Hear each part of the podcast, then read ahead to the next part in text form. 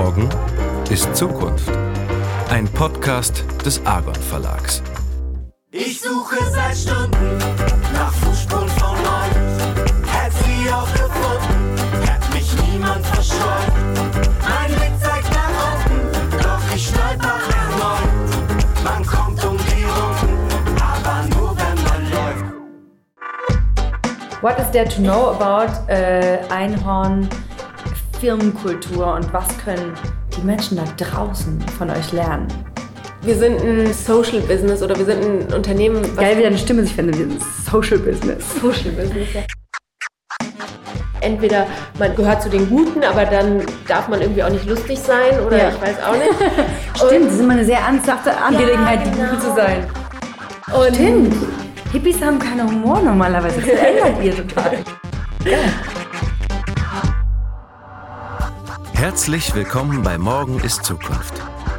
In diesem Podcast besucht Bianca Pretorius Projekte und Organisationen, die sich für eine gerechtere, nachhaltigere, umweltfreundlichere und überhaupt viel bessere Welt einsetzen.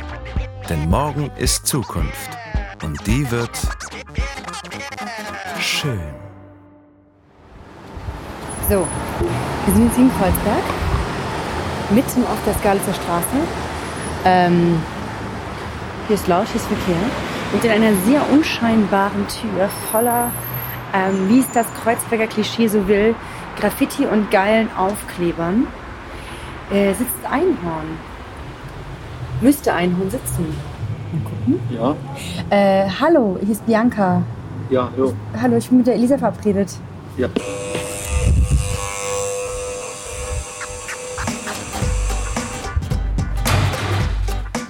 Ende letzten Jahres habe ich Elisa Naranjo getroffen.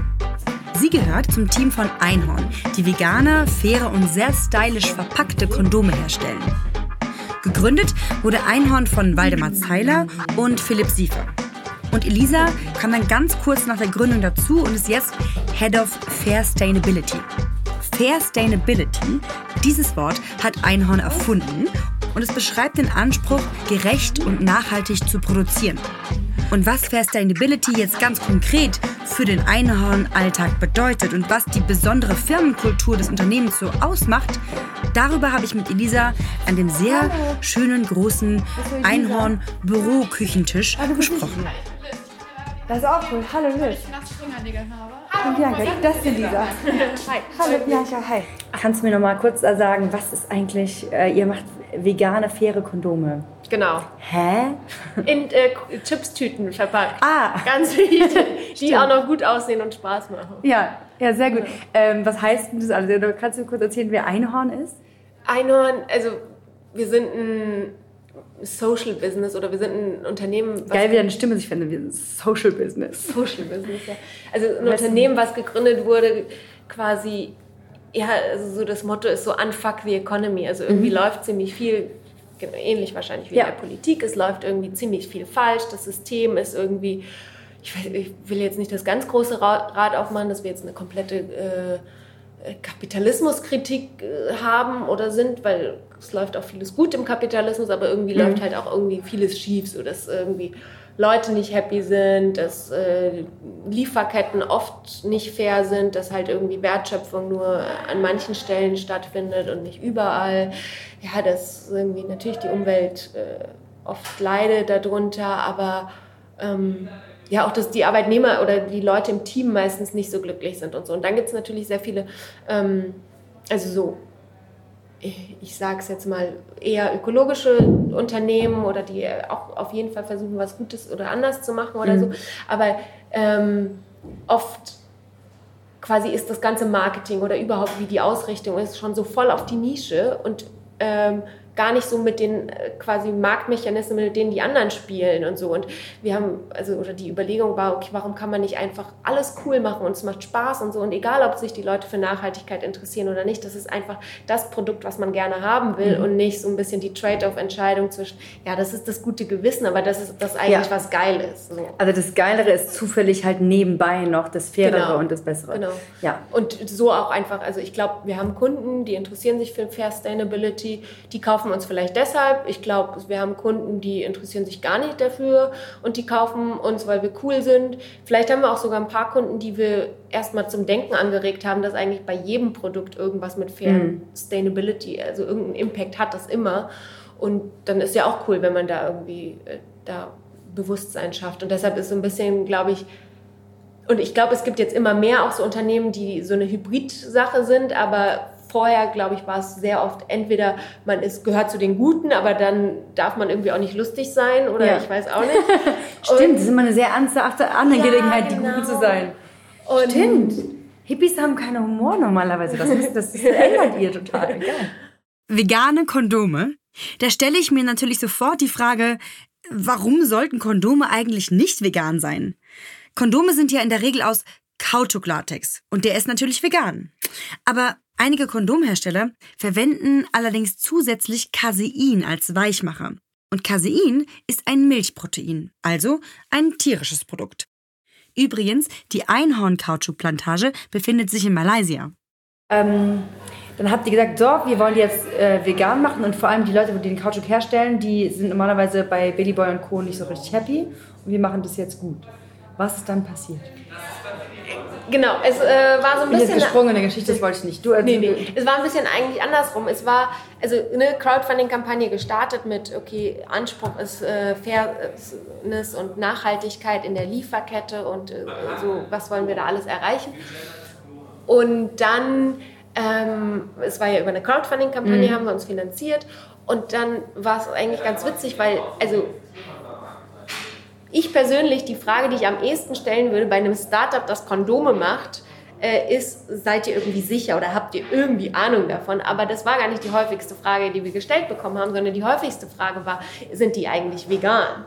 Ähm, und dann sind wir zu dem Kondomproduzenten hergegangen und haben so gefragt, äh, so sind die eigentlich vegan? Machst du das schon? Und er so, ja, die, die sind vegan. Also da mussten wir ehrlicherweise gar keinen Hebel verstellen. Ah, dann hat so. einfach nur aufs Branding drauf gemacht. Ja, ja, und die sind ja auch, also sie sind Ja. vegan und viele anderen sind nicht vegan. Also Ja. das haben wir tatsächlich äh, gemacht, aber wir mussten jetzt nicht irgendwie was umstellen. Aber dann war eben so, okay, gibt es irgendwie Bio-Kautschuk auf dem Markt oder Fairtrade und so. Und dann war so, okay, irgendwie, da gibt es gar keinen Markt. Und äh, dann haben wir so ein bisschen natürlich auch recherchiert und dann ist es wirklich verrückt. Also Kautschuk ist eines der Hauptrohstoffe der Welt, also die angebaut werden, ne, viel mehr als Bananen. Ähm, Echt? ja, ja. Äh, Also eine viel größere Fläche als Bananen, fast so ähnlich wie Palmöl. Ähm, aber für was denn? 70 Prozent geht in die Reifenindustrie. Ach, natürlich. Genau. Und dann äh, so recherchiert, aber genau, bei Kautschuk ist über... Einhorn. Ah. Ja, voll. So gesehen sind wir auch also, ja, Konkurrenten so in der Abnahme. Interessant. Und ja, ein Riesenmarkt und für Kakao, für Zucker, für, keine Ahnung, hast du immer irgendwie Bio oder Fairtrade Ja. oder beides. Ähm, und bei Kautschuk gab es so ungefähr gar nichts. Oder es gibt so ein paar isolierte Projekte, aber das ist nicht halt frei verfügbar auf dem Markt und ähm, auch nichts eigentlich so, wo wir sagen, okay, das ist so komplett die Vision, was wir wollen, also so Bio vor allem. Und es gab einfach äh, gar nichts so. Und das war, war wirklich, also wirklich verrückt. Und dann sind wir, haben wir geguckt, okay, wer kennt sich eigentlich damit aus? Weil keiner von uns ist Agrarwirt oder hat auch Ahnung, wie jetzt nachhaltig, was wäre eigentlich nachhaltiger Kautschuk? Und dann sind wir halt wirklich hingefahren und haben uns ausgetauscht und haben halt geguckt, okay, wer kennt sich damit aus? Die Universität Hohenheim forscht zu nachhaltigem Kautschukanbau. Dann sind wir mit denen in Voll Kontakt, ja genau, sind wir mit denen in Kontakt gegangen, haben dann zusammen mit der Universität Hohenheim und wir äh, vier Studenten nach Malaysia geschickt, die dann Bodenanalysen gemacht haben, Bäume gemessen haben, äh, geguckt haben, okay, wie ist das Ökosystem vor Ort, was könnte man da machen, wer benutzt eigentlich welche Chemikalien, warum, wann, wie und so und haben insgesamt jetzt schon, also ich glaube, eins, zwei, vier Studien zusammen, also teilweise zusammen, wissenschaftliche Studien. ja, also, Im Prinzip. ja, Ist ja geil. Wusste ich nicht. Das heißt, aber genau, also weil unser Anspruch ist wirklich, und das ist, glaube ich, eben auch der Unterschied zu, so, ja, oder zu anderen. Es geht nicht darum, irgendwie eine Zertifizierung zu haben oder dass wir irgendwie ein Projekt haben, sondern Ja. dass wir tatsächlich irgendwie was verändern oder einen Hebel haben oder einen Hebel setzen sozusagen. Und natürlich dauert das länger. Es wäre leichter gewesen, wir hätten die, das Geld, was wir benutzt haben für diese Studien und so weiter, hätten wir einfach genommen, diese paar tausend Euro und an Greenpeace gespendet. Aber wir glauben halt daran, wir wollen halt wirklich das, unser eigenes System Ja. verändern. Und dadurch haben wir gesagt, ja, okay, wir müssen aber erstmal dieses Wissen schaffen. Und Mhm. also Und ohne, ihr seid ja ohne diese Transparenz. Sustainability-Experten quasi. Ja, jetzt langsam würde ich mich für Ja. Kautschuk als Sustainability-Experten äh, definieren. es nicht so viel genau. auf der wie wir gerade gelernt haben. Das Genau. heißt, äh, sehr rare. genau. Wie sieht denn eure Lieferkette aus? Also das ist jetzt das ist nicht abgeschlossen. Das, ich glaube, es wird auch nie abgeschlossen sein. Also, weil ich kenne mich null aus damit. Das heißt, Ja. du musst richtig mit Baby-Terms Okay. arbeiten. Also ähm, Sustainability oder so die Definition, die, die ich habe, ist halt wirklich ne, Hebel setzen und irgendwie die eigenen Systeme verändern und kontinuierlich daran arbeiten. Dass ich glaube, das, das ist sowas, was nie zu Ende sein wird, solange wir globale Ungerechtigkeiten haben, solange äh, wir einen Klimawandel haben, solange wir einen Verlust an Biodiversität haben. Deshalb ja, ist jetzt nicht so, okay, die haben was analysiert und dann haben wir das im Prozess Willen, ja, ja, eingeführt klar. und dann war, ist es jetzt zu Ende und dann sind wir fertig. fertig das ist, glaube ich, alles fertig, genau, ja. ist auch das ist der Unterschied, so der größte Unterschied zum Beispiel zu einer Biozertifizierung, Mhm. die voll gut ist. Das soll überhaupt nicht äh, eine Kritik daran sein. Aber dann ist es Bio und dann war es das. Und bei uns ist es quasi, wir wollen immer weitergehen. Also wenn wir dann Bio äh, sind und haben, machen wir noch einen Schritt weiter und dann wieder einen Schritt weiter. Und es gibt natürlich auch Rückschläge, weil also die Plantage, das ist nicht unsere Plantage. Ähm, wir arbeiten sehr, sehr eng mit der zusammen. Aber ja klar, man, man macht Vorschläge und hat so eine Idealvorstellung und deshalb ist es, glaube ich, auch sehr wichtig, irgendwie die Perspektiven zu verstehen, Ja. damit man halt eine Lösung anbietet, die auch gut für die, also für die Leute vor Ort ist. Aber äh, es, ist- es ist so, als ob ein Kunde von uns zu uns kommen würde und sagen würde, jetzt zahlt mal also der Person so und so viel und der Ja. Person so und so viel. Also man kann einfach, also man, der Einflussbereich, den man hat, der weitet sich immer mit der Zeit aus. Je Ja. mehr Vertrauen wir aufbauen, aber es ist ja nicht so, dass man hingehen kann und sagt, so managst du jetzt die Plantage, das sage Damit ich ich, mich dir. gut fühle damit. Genau, und das sag ich dir, obwohl ich selbst nie eine Plantage hatte, äh, seit Ja. einem Jahr mich überhaupt erstmal mit Kautschuk befasse und äh, auch sonst keine Ahnung von hier habe und erzähl dir jetzt mal, wie es läuft. Deshalb ist es, Habt ihr das aber versucht und seid hingefallen oder wusstet ihr direkt, das machen wir lieber nicht? nee, das machen wir nicht. Ich wünschte, ich wäre einer von uns. In welche Richtung seid ihr hin? Einer Wirtschaft und einem macht Kunst. Flüchte grad vor deiner Vernunft. In welche Richtung seid ihr hin? Seid ihr schon da? Ist es dort schlimm? Wie, wie, wie, ähm, wie viele Arbeiter sind dort? Und äh, also wie, so eine Plantage, sind das 50 oder sind das 5000 Leute? Es gibt alles, ne? Also, Also eure Plantage, eure mit Unsere Partnerplantage, Kumpel. genau. Das, da arbeiten 16 Leute, aber die ist eigentlich viel zu groß für das, was Einhorn braucht an, an Latex. Das heißt, äh, eigentlich Noch. Ja, ja, genau. So, so, sagen wir es auch immer. ähm, glaube, eigentlich sind das so viereinhalb Arbeiter, die jetzt quasi Mhm. den, die Menge zapfen, die wir bräuchten. Also, aber das ist eben auch ein großes Problem, ist, wir haben gar keine direkte Handelsbeziehung zu der Plantage. Ne? Also wir bekommen ja die Kondome von einem Kondomlieferanten, der Ah. bekommt seinen Latex von einem Latexaufbereiter und der Latexaufbereiter bekommt seinen Latex wiederum von Der Plantage. der Plantage. Und ihr kennt aber alle vier Leute. Wir kennen alle vier Leute, aber wir haben, wir zahlen, also die, der Warenaustausch und der Geldfluss ist zwischen uns und dem Kondomlieferanten. Der Warenfluss zwischen der Plantage ist nur zwischen Plantage und Latexaufbereiter. Das auch nicht Plantage sagt einfach, die seid doch gar nicht meine Kunden, lasst mich in Ruhe. Genau. Das heißt, ähm, wir, haben jetzt, also wir haben jetzt ein System etabliert über die Lieferkette hinweg. Ähm, das heißt, ja, war nicht so leicht. Wir haben erstmal alles analysiert und vor allem analysiert, wo glauben wir, ähm, könnte es noch so Hacks geben, Ja. dass die Plantage profitabler wird, also einfach effizienter wird. Und aber eben auch in Interviews eben viel mit den Arbeitern und haben dann herausgefunden, dass die ein Entlohnungssystem haben, was völlig falsch war, weil die hatten, also der Mindestlohn wurde gezahlt und darüber hinaus haben sie eine Prämie bezahlt. Aber die Prämie war abhängig von der Menge, die sie zapfen. Aber die Zielmarke war vorgegeben von dem malaysischen Kautschukverband, der gefühlt ja, Tausend Jahre alt war. tausend Jahre alt war und schlimmer als eine deutsche Behörde, also noch auf einem hinterwäldlerischen Stand als, die, Ah. als irgendeine Behörde, also Behörde hoch 100 so. Die hatte irgendwann mal vorgegeben, ja, ein äh, Arbeiter schafft 10 Liter am Tag. Dann haben sie gesagt, ja okay, dann nehmen wir hier 10 Liter und alles, was über 10 Liter ist, dann kriegen sie eine Prämie. Diese 10 Liter waren völlig also hat überhaupt nichts mit der Realität zu tun. Deshalb wussten die Arbeiter, oh, ich kriege eh den Mindestlohn, ob ich jetzt 10 Liter zapfe oder 12 Liter, wo ich dann die Prämie schaffe, was nicht möglich ist, weil das die Bäume einfach nicht hergeben. Und dann ist auch egal, deshalb, ob ich jetzt 5 mache oder 7, ich kriege ja immer den Mindestlohn. Und deshalb Mhm. war das ein völlig falsches System.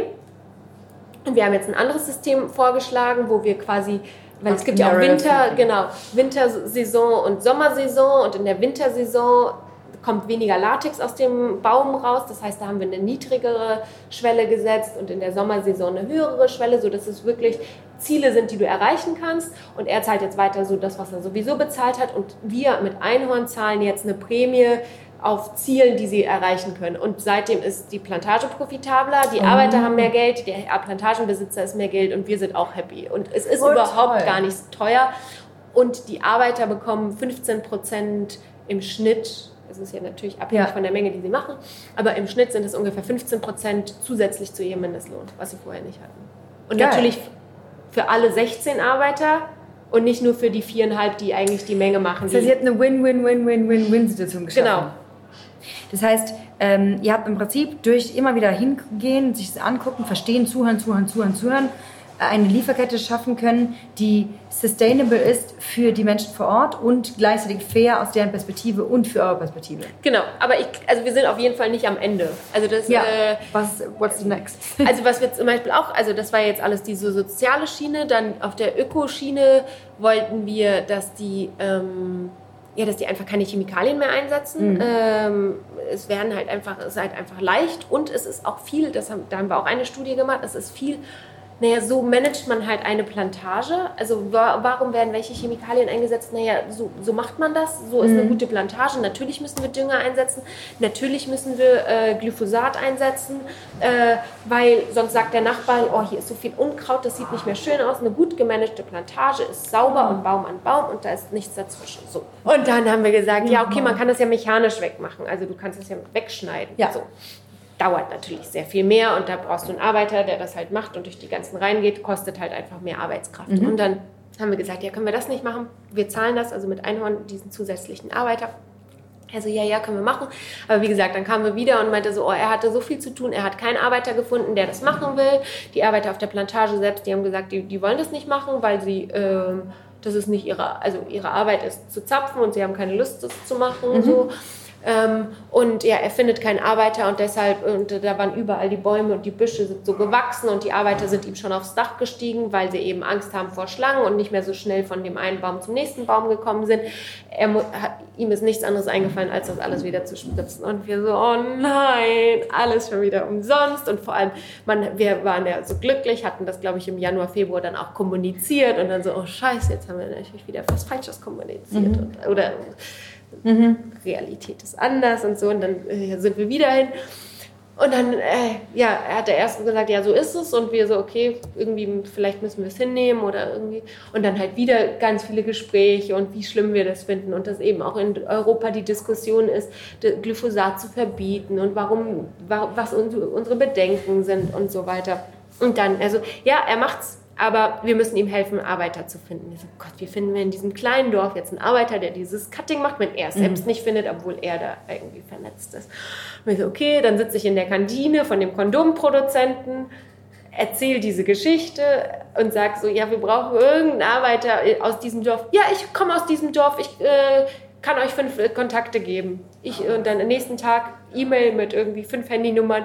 Hier, die hätten alle Lust, die wollen nur einmal vorher das Land sehen. Ja, gut, haben wir den Arbeiter eingestellt und so. Und deshalb, ist, man muss vor, also wenn man eine neue Stelle geschaffen im Sinne von, äh, Ding, was genau wegschneiden? Die die- den unter, also die, äh, den, Un- das Unkraut. Unkraut wegschneiden. Genau. Und während Elisa mir noch von der Einhornvision erzählt, die Kautschukmonokultur mit Biodiversitätshighways zu durchbrechen, kommt dann Philipp zu uns an den Tisch. Neben Waldemar einer der beiden Einhorngründer. Ich lerne so viel von Elisa. Wo warst denn die aufgetreten? Die hat uns äh, auch Die getrieben. ist Ja. super. Ich bleibe so in die zwei Dann war sie hier und ähm, hat sie, dann haben wir gesagt, brauchst du Erde und so, und die so, ja und Wasser und dann haben das haben wir dann Dann haben wir, haben wir einen Baum gepflanzt.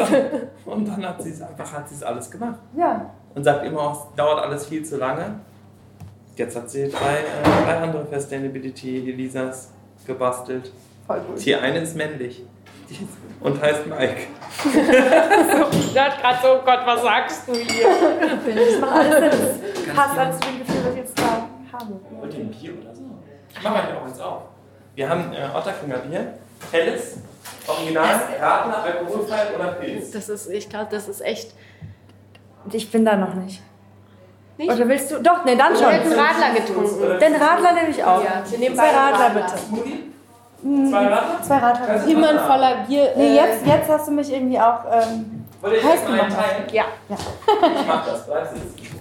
wir müssen eh noch gleich über eure coole Firmenkultur reden. Deshalb mir die zwei Punkte, die ich aufgeschrieben habe, war Sustainability und wie schaffen die das mit, also Holocracy, lalala und so weiter. Das, was immer auf Facebook steht. Danke, voll nett. Du hast da echt. Aus. ne? Ja. Ja. Prost. Warte mal. Äh, stopp. Was war das gleich? Ähm, also Einhorn orientiert sich bei seiner Firmenkultur an Holocracy-Ansätzen. Holocracy ist ein riesiges Thema, das wir jetzt gar nicht vollständig beleuchten können. Und allen, die das stärker interessiert, guckt doch mal in die Show Notes.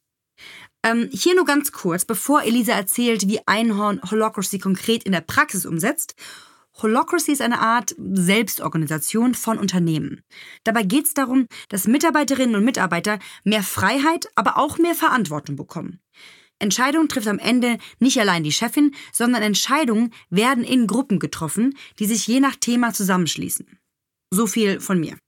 What is there to know about äh, Einhorn Firmenkultur und was können die Menschen da draußen von euch lernen? Ähm, ich glaube, also was, wir anders machen oder wir versuchen, und auch, ich glaube, da auch wird man auch nie fertig sein, aber so eine, und das geht alles einher mit diesem Unfuck the Economy und so, Ja. aber so eine, Arbeitswelt zu schaffen, die cool ist, einfach die, die Spaß macht, äh, aber auch wo man Sachen erreicht. Also ich glaube, viele Leute haben Lust, Sachen zu erreichen äh, und eff Ja. effektiv auch zu sein. Somit, ähm, ja, ich, ich glaube, das spielt alles mit einher. Das heißt, wir haben ähm, selbstführende Teams oder arbeiten daran, dass wir selbstführende Teams haben. Ich, ich glaube auch, wir sind jetzt nicht so super homogen. Also es gibt, wenn du jetzt äh, verschiedene Leute im Team fragst, wirst du wahrscheinlich verschiedene Antworten bekommen.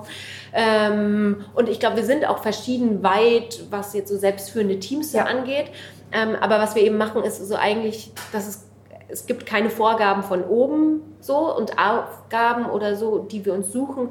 Die, man sucht sich selbst eigentlich Aufgaben oder wo man hin will. Oder wenn man so sagt, ey, irgendwie habe ich Bock, das und das zu machen, ist das völlig okay. Und man, äh, jeder, also wenn man für irgendwas eingestellt wurde hier, kann man trotzdem alles andere auch noch machen.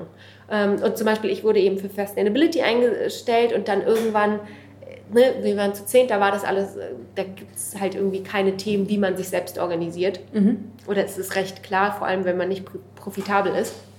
Ähm, und dann sind wir aber so ein bisschen gewachsen und dann irgendwie habe ich irgendwann mal so viel über Unternehmenskultur gelesen und äh, relativ ja viel da zu mich eingelesen und dann war ich irgendwie so, oh, irgendwie müssen wir da was machen und äh, Waldemar und Philipp waren sowieso auch immer schon so, oh ja, wir wollen, äh, wir wollen keine Chefs sein und keine Lust, äh, äh, ja, Gehaltsgespräche nur eins zu eins zu führen und so und dann kam es halt so, dass ich mich immer mehr da eingelesen habe und wir immer so neue Sachen ausprobiert haben und deshalb sind wir jetzt so, ja, ich, wir arbeiten daran, komplett selbstführend zu sein. Ich glaube, wir sind auch schon mega gut. Wir haben das, was uns, glaube ich, wirklich einzigartig macht, ist, dass wir eine krasse Vertrauensbasis haben. Also ich glaube, ähm, ja, wir arbeiten echt alle miteinander und äh, fast, eigentlich würde ich sagen, nie gegeneinander. Mm. Und haben halt echt Bock, irgendwie was, was aufzubauen. So. Und vertrauen aber auch einander total, dass irgendwie, ja, dass, dass jeder irgendwie was Gutes schaffen will oder dass keiner hier irgendwie eigentlich eine andere Agenda hat oder irgendwie äh, was Doofes für Einhorn will, sondern ich glaube, wir vertrauen voll darauf, dass wirklich jeder so das Beste für Einhorn will. Wie viele seid ihr? viele. Leute? Wir sind 18 Leute jetzt.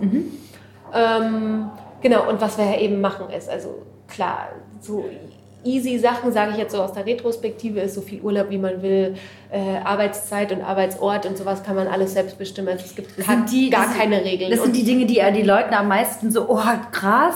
Genau. Aber für euch ist es eigentlich das Peanuts-Teil. das ist eigentlich, ja, das ist, also wenn man Vertrauen hat und wenn man aber auch, ja, wirklich eine einigermaßen gute Kultur hat, wo man irgendwie so sagt, so, ja klar, ist mir egal, wann du arbeitest und wenn es für dich am besten ist, dass du immer nachts von drei bis fünf arbeitest, arbeite nachts von drei bis fünf, ist mir ziemlich egal.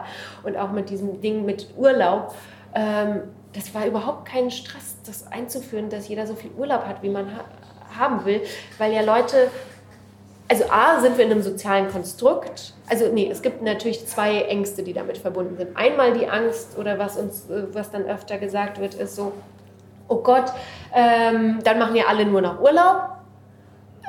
Das glaube ich nicht, weil, wir, weil man ist ja Teil eines Teams und man, wir verstehen uns gut und du, willst, also man verliert ja, also nicht, man verliert das Gesicht, aber wenn man einfach so Klar. sagt, ich gehe jetzt schon wieder in Urlaub und ich gehe schon wieder in Urlaub und ich gehe schon wieder in Urlaub, ohne irgendwie eine Begründung, ist so, mm, okay.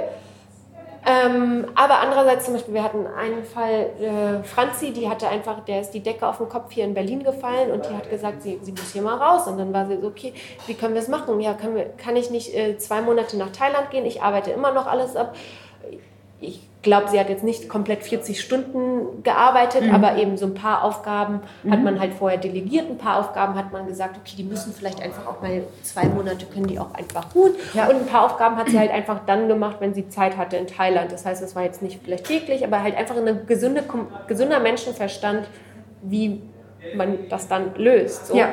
Und deshalb, das war dann auch völlig okay. Hier wollte ich noch ganz seriös nach Elisas Zukunftsvision fragen. Was wäre so dein Wunsch für, ähm, sagen wir mal, es ist doch alles super, die Couchplantage und so. Ähm, doch dann. Ich finde es ganz geil, wie viele Penisse hier rumliegen. ich habe vorhin gedacht, ah, das ist eine Banane. Und dann habe ich gedacht, nee, das ist gar keine Banane, das ist ein Holzpenis. Ja, eigentlich haben wir die, die das, äh, das, ja, das passiert überhaupt nicht. Aber eigentlich sollte jeder aus jedem Urlaub so einen Flaschenöffner-Penis mitbringen. Weil es die doch überall gibt. Weil es die doch überall gibt. Aber Ich hatte noch nie einen in der Hand. du, es ist da eine Flaschenöffner. äh, Ich dachte erst, es wäre helle Salami, es sollte diese braun-rote Salami-Farbe haben. Also das ist ja auch mal einer.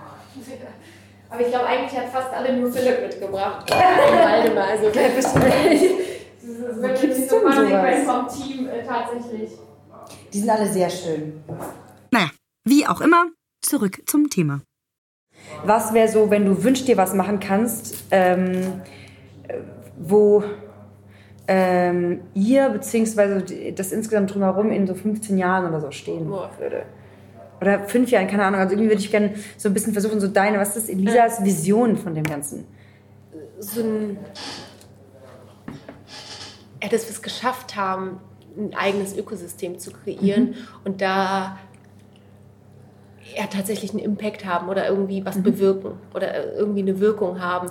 Ähm, und da, Habt ihr jetzt schon auf die ja, 1800? ja, haben wir auch, klar. Aber ähm, so eine, also eine echt große Wirkung, Ja. so das ist halt, weiß ich nicht, ähm, dass man halt so wirklich auch so eine Art Role Model ist Mhm. und dass wir, dass es jetzt nicht nur unsere Plantage ist, sondern dass das irgendwie so ein Mindset quasi in vielen Unternehmen sind Ja. und in vielen Produkten sind und dass alle daran arbeiten, also so eine Wirtschaft nie damit aufzuhören, an Nachhaltigkeit Ja. und Fairness zu arbeiten und immer wieder weiterfragen und dass man sich auch gegenseitig befruchtet. Also zum Beispiel alles, was wir jetzt in Malaysia gelernt haben, ist ja eigentlich so ein Quatsch, dass wir das das, Lernen das, ja, überhaupt. ja, genau. Und, oder das, wenn jetzt ein anderes Unternehmen auch irgendwas aus Malaysia bezieht, dass man sich irgendwie verbindet und Mhm. irgendwas, also so, dass man so eine weltweite Plattform hat für, wie man immer weiter daran arbeitet. Aber eigentlich müsste alles in eine gute Richtung gehen. Ähm, weil in den 80ern war es noch nicht flächendeckend so Ja. cool, äh, sustainable und Fairtrade zu sein. Und der, die, die Sachlage war ja genau dieselbe auch vor 30 Jahren. Und ähm, ja, das ist mein Wort Ja. Ich beliebe jetzt noch mehr in das Gute, weil, weil du hier bist. du wirkst überzeugend, du wirkst kompetent. Ich glaube, du kriegst irgendwie hin. Alles nur Greenwashing. Shit, ich wusste es. Okay, cool, dann mache ich hier aus. Vielen Dank, Elisa. Wenn ihr noch mehr über Einhorn und Fairstainability erfahren wollt, dann schaut doch mal in die Shownotes zu dieser Folge und bei einhorn.mai vorbei. Und das Beste, Einhorn hat auch einen eigenen Podcast, in den ihr unbedingt reinhören solltet. In der nächsten Folge besucht Bianca Eduard van Diem vom Permakulturcampus in Hamburg und erfährt dort alles über wesensgemäße Bienenhaltung und Therapreta und trinkt den besten grünen Tee ihres Lebens. Das klingt eigentlich wie der schönste Beruf der Welt, weil du die Leute, die, denen ihren Kopf erweiterst, wie du gerade so schön gesagt hast, ähm, und es eigentlich alles im Leben so ein bisschen berührt. Ja, das, also es macht mir sehr, sehr viel Freude. Und das Schönste ist, wenn ich hier Menschen treffe, wenn ich Menschen begegne, die mit so einem inneren Feuer ankommen, was bei sich oder für die Welt verändern zu wollen. Das war Morgen ist Zukunft. Moderation Bianca Pretorius. Konzept und Redaktion Jaylan Rohrbeck und Sabine Reichelt. Produktion Elias Emken. Musik Fußspuren von Der Dieb mit Susanna Karenina. Wir würden uns sehr freuen, wenn ihr Morgen ist Zukunft abonniert und in der Podcast-App eurer Wahl bewertet. Wir haben auch noch andere Podcasts. Die findet ihr unter podcast.argon-verlag.de und überall da, wo es Podcasts gibt. Besucht uns auch gern auf Facebook. Ihr findet unsere Podcasts dort unter facebook.com slash argonlabpodcast. Bis dann. Ich suche seit Stunden